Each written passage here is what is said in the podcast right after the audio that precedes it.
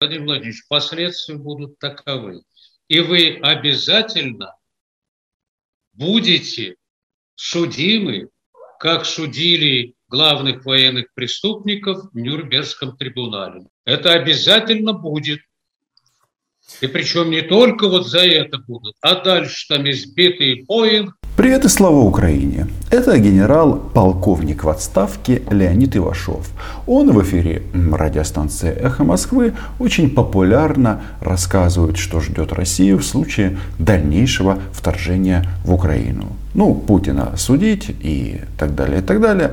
Говорит о том, что а, цена будет для России запредельная. В общем, а, генерал-полковник в отставке говорит те вещи, которые я говорил в России до того момента, пока это стало модным.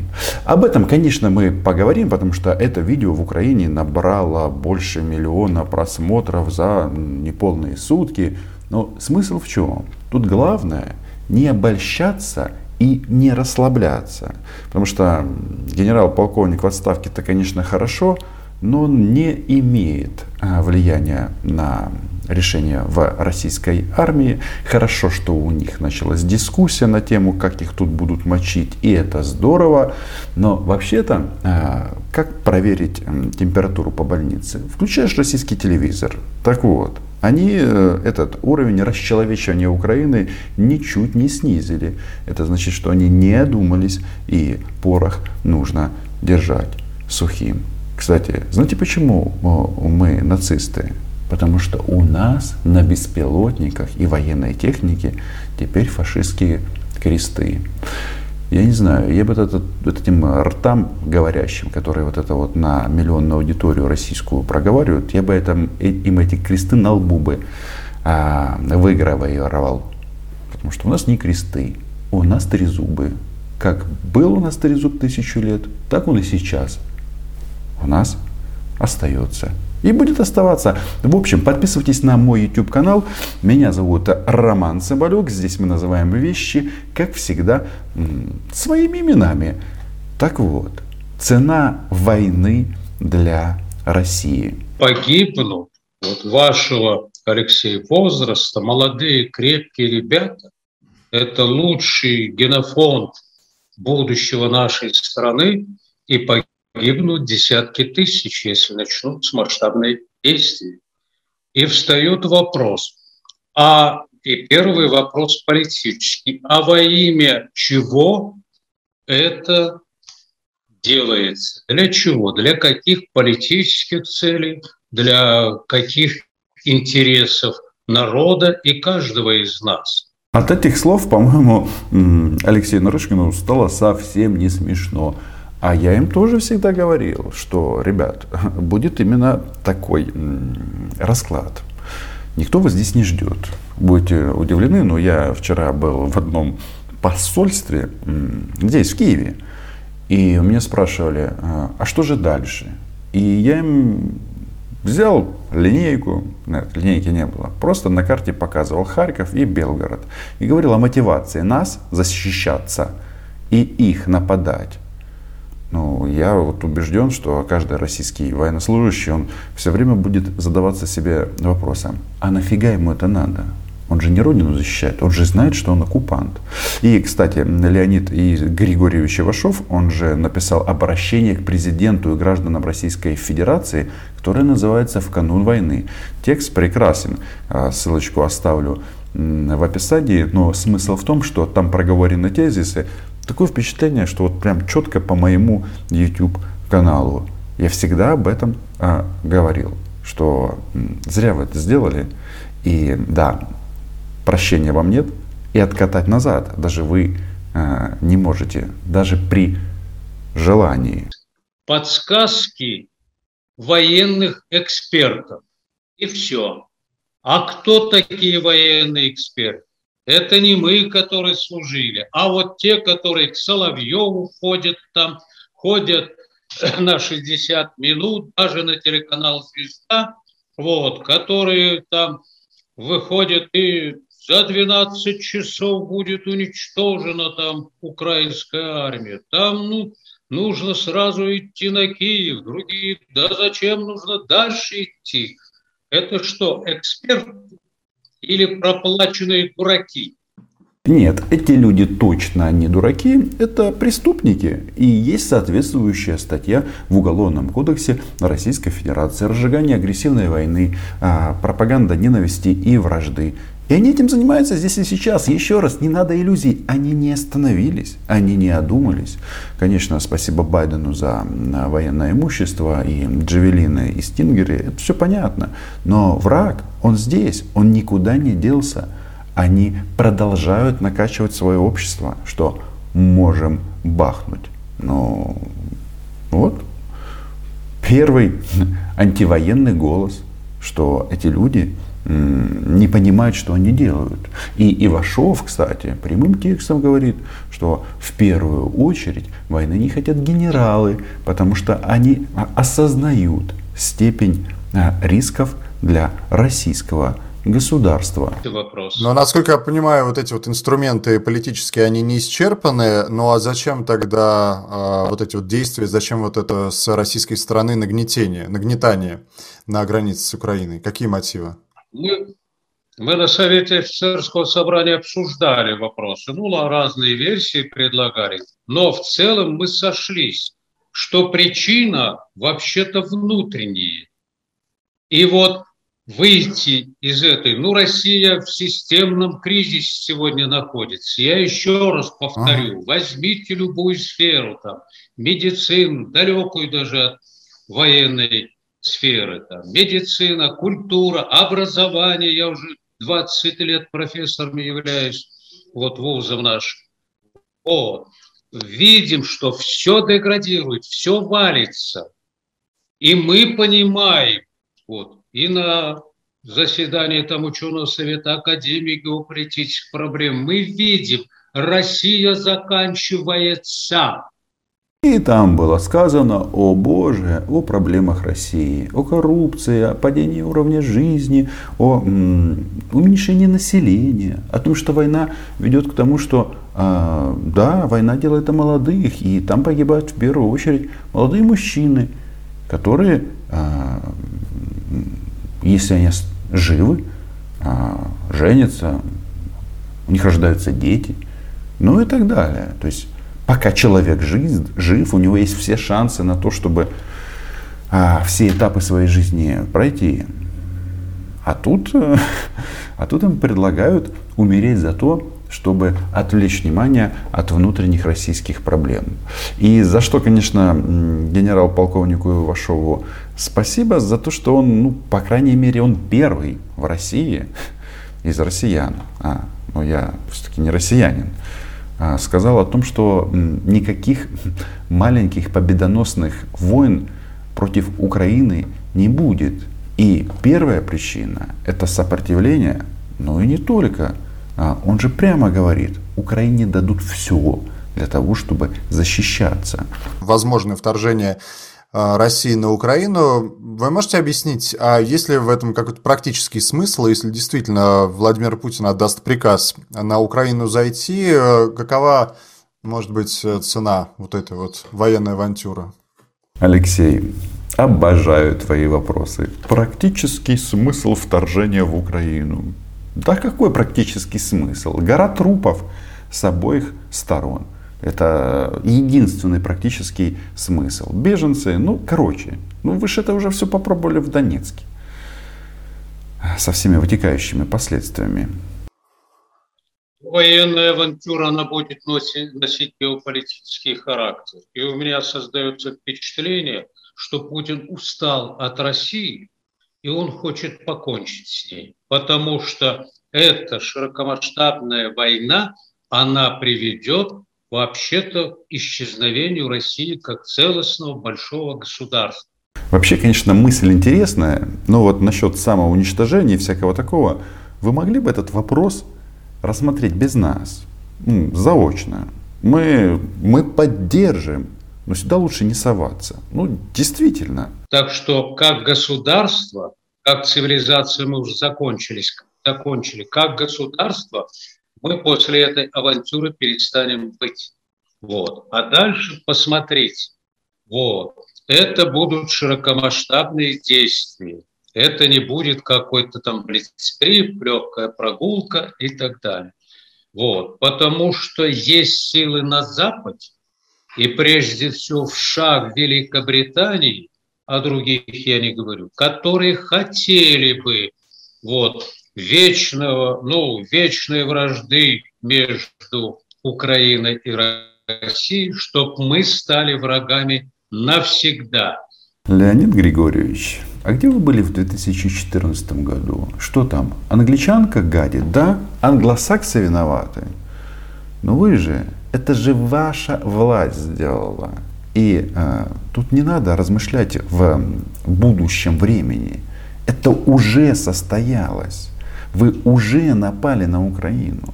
Вы уже сделали так, что мы стали врагами на сто лет. И, кстати, вот в этом э, тексте обращения, там об этом по сути сказано.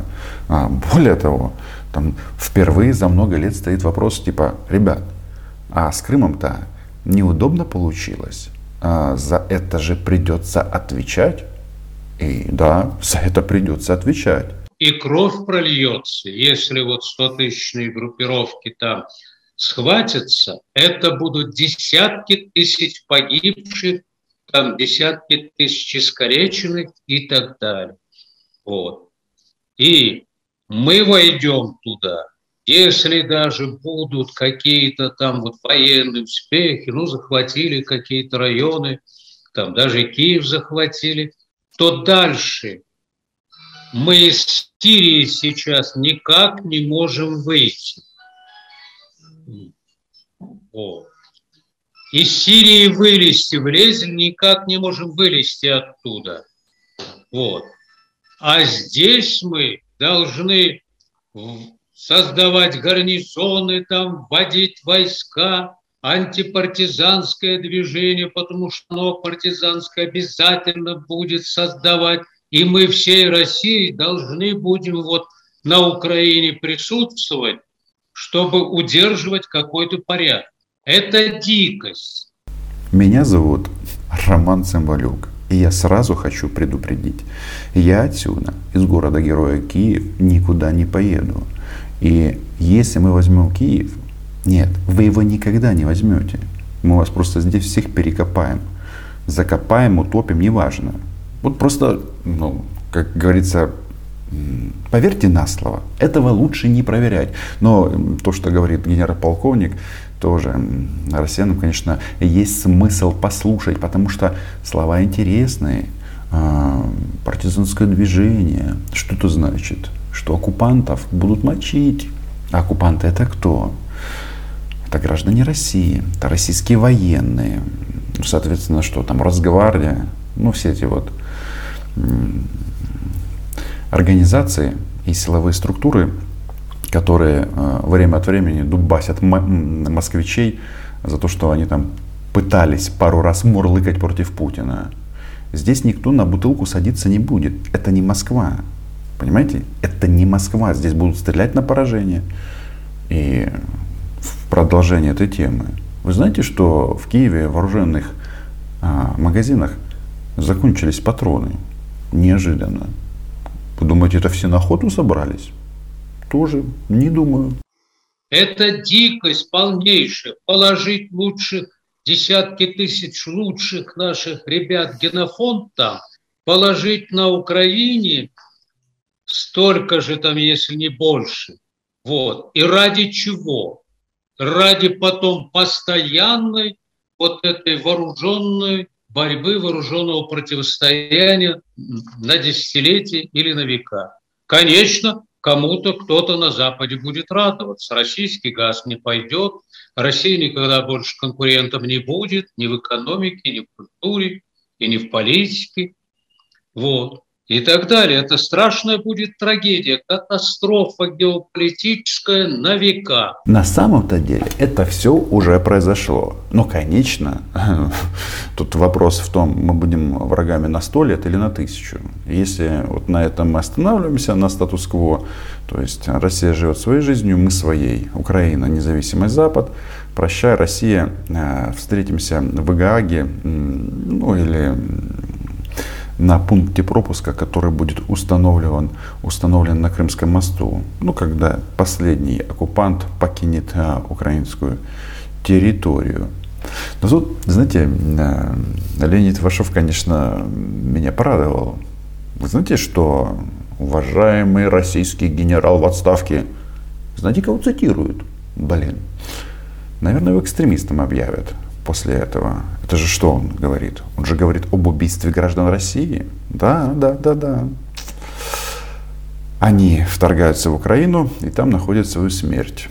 Ну, можно это трактовать как, как экстремизм? Можно. Вы только, когда будете это делать, не забывайте, что эта опция возможна, а, на российских танках и по личному приказу российского верховного главнокомандующего. А это, если я не ошибаюсь, Владимир Путин. Да? Сегодня же в России юбилей. Знаете какой? Путин по сроку пребывания у власти опередил Брежнева. Я еще раз подчеркну, критической ситуации нет. Я не назову, ну, кроме, вот я говорю, Британии, там определенные силы есть возможно. Вот, ни одну страну, которая хотела бы воевать с Россией. Ни одну европейскую страну не назову, которая хотела бы войны на Украине. Вот. Да и американцы, многие не найдут на карте этой Украины, и гибель даже там десятка американских солдат, там полсотни, она вызовет там ну, широкий национальный протестный всплеск. Так что я не вижу, кто хочет этой войны. На Западе, а Украина это Запад, действительно этого никто не хочет. Потому что мы как минимум вменяемые люди. А вот что у вас там за поребриком творится, телевизор, идиоты, выключайте срочно. А то там Владимир Вольфович, он же э, и Владимир Рудольфович, эти истинные отцы русской нации, россиян, толкает на войну, и Ивашов прикольно придумал, прикольный выход из ситуации придумал. Он говорит, а давайте детей вот этих вот оголтелых с автоматами в первой линии наступающих отправим. Давайте, давайте, давайте. Это хороший вариант. Миру мир. Никто войны не хочет, да? Или они думают, что будут умирать другие, сыновья других э, людей, а они своих отмажут? Мы своим ультиматумом и созданием наступательных группировок войск мы объединили против нас весь западный мир. Да и не только Запад. Вот Индия на этом фоне отказалась, такое сообщение я получил, и надеюсь, это не фейк, отказалась от закупки российских танков. 1700 там с лишним должны были закупить. Т-90, Т-72. А значит, наша танковая промышленность грохнется, честно говоря, индусы. Ну да, да, это важно. Нужно зафиксировать гениальность а, Путина дипломата. Молодец. А, Good Вальдемар good. Кто, кто должен сейчас остановить это все? Как нам назад отмотать? Решается это довольно просто. Путин звонит Зеленскому, предлагает встречу. Пожалуйста, там в Швеции или если в Беларуси не хотят, где-то на нейтральной территории. Садятся и один на один говорят, а вторая сила, которая может остановить сегодня, это общественность. Это общественность. Но это не Соловьев там, не Киселев, даже не уважаемый мною Сатановский. Потому что я слушаю, и они начинают говорить об упреждающем ударе. Яков Кедми, кстати, тоже генерал тоже туда прыгает, нужно не ждать, там наносить упреждающие удары и так далее. Да-да, а, вот этим вот говном они продолжают много лет кормить российского гражданина. И сейчас российский гражданин вот это делает дальше, жрет вот так вот, знаете, э, заглатывая. Насчет встречи Путина и Зеленского, Но мы готовы обсудить э, модель выхода российской оккупационной группировки из Украины. До побачення из Крыма и из Донбасса. И дальше посмотрите, что на ток-шоу. Я не знаю, если на «Эхо Москвы», но на ток-шоу. Какие эксперты там? И они служили, чему они учились, которые, да, за 10 дней там закончим, то за какие там, за несколько часов мы с Украиной закончим. Я бы вот таковых, таковых, кто желает, собрал, дал бы им там противогазы, автоматы старенькие, пусть они в первых рядах идут. И сыновья или дочери Путина, там, Мишустина, там, там министры, вот их туда, что ваши сыновья пойдут в первой цепи наступающих. Вообще-то Ивашов называет себя а, антизападником, патриотом России. И вот тут а, подсказываю, а, когда будете вот эту вот группу первой волны наступающих в Украину гнать сюда, заград отряд не успейте, не забудьте поставить. Гляди, гляди, и все урегулируется и успокоится значительно быстрее. Но сегодня общественность должна и средства массовой информации не быть оружием войны, которыми они являлись вот с 14 по крайней мере года, когда вместо того, чтобы добром сближать наш украинский, русский народ, они все время эти пикировали, чтобы эту трещину расширять, чтобы обозлять друг друга и так далее. Вы тут обратите внимание, что вот наш э, новоиспеченный миротворец, он ни разу не сказал слово Крым. Это я как раз о том, что обольщаться не надо. Ну вот оценка работы моей подруги Оли Скобеевой и ее коллег, она, она же точная. Ну да. Я даже не знаю, как э, Геббельс смог создать такое количество своих детей в России. Все такие талантливые, такие энергичные, тоже любят немецкие машины. Вы знаете, мне вот прислали буквально на днях такой одесский анекдот. Он, да, смешной где-то, это юмор, но посмотрите глубокий смысл. Когда один еврей одесский обращается к другому, Изи, что творится? Говорит, дурдом сплошной. А что такое?